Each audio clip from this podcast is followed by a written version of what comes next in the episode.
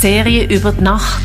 Menschen mit einem besonderen Bezug zur Nacht stellen ihre Lieblingsobjekte vor aus der Ausstellung Nacht, Träumen oder Wachen vom Museum der Kulturum Basel.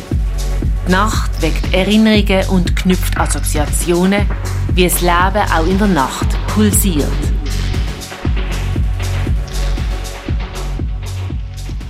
Ja, diesmal habe ich mir so ein Opfertischchen ausgewählt aus Bali, aus Indonesien.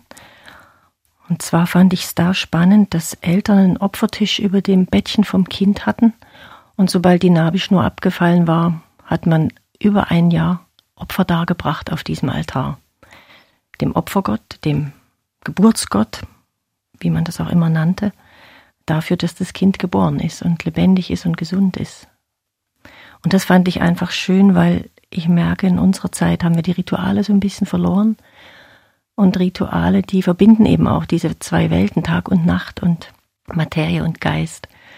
Und ich fand das eigentlich auch als Inspiration schön für Eltern, die Kinder bekommen, denen das mitzugeben, dass man das machen könnte. Einfach, dass man sich immer mehr bewusst ist, was für ein Geschenk das ist, Kinder zu haben, geboren zu sein, Mensch zu sein, hier zu sein. Und ich fand das einfach eine schöne Idee, dort anzufangen, wo das Leben beginnt und dann eben bis zum Tod äh, vielleicht fortzuführen, so ein Opfertisch, ein Dankbarkeitstisch, wie man das auch immer nennen möchte.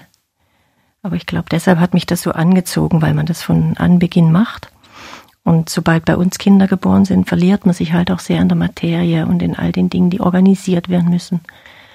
Und äh, eigentlich geht das Innerste, das Seelische so verloren. Und ich fand, dort kann man sehr an die Seele anknüpfen, bei so einem Opfertisch.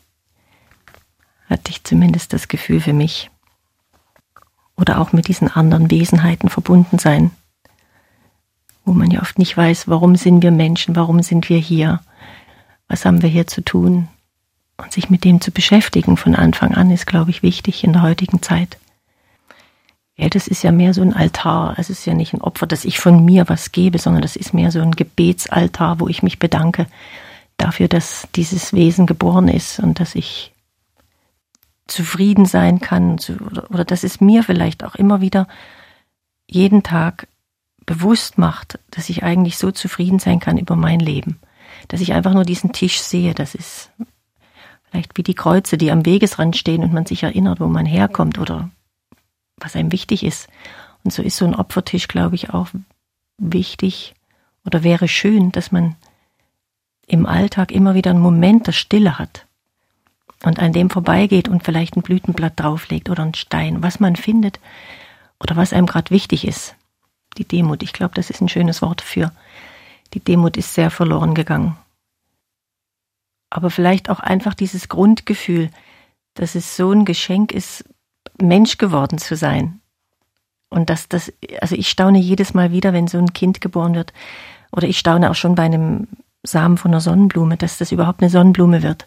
Und so staune ich auch immer wieder bei einem Kind, dass das ein Mensch wird, der aus eigentlich so wenig zusammengebaut wird oder sich zusammenfindet und dann so ein Kind daraus entsteht, wo alles dran ist, wo die Fingerchen da sind, die Füßchen.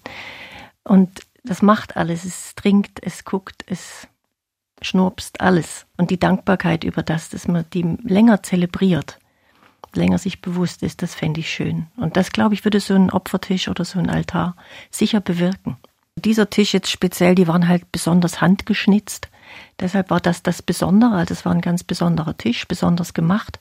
Da könnte man ja auch einfach einen Korb mit Blättern machen oder so und dann dort was reinlegen. Aber ich glaube, es geht darum, um einen Ort des Gedenkens äh, wo man sich erinnert und der möglichst so ist, dass man an ihm vorbeiläuft, dass man immer wieder hin kann, dass man immer innerlich wieder Bezug nehmen kann zum Ursprung, zum Anfang. Ich denke, am Tag muss man sich den Bezug eher schaffen. Nachts ist er mal grundsätzlicher da.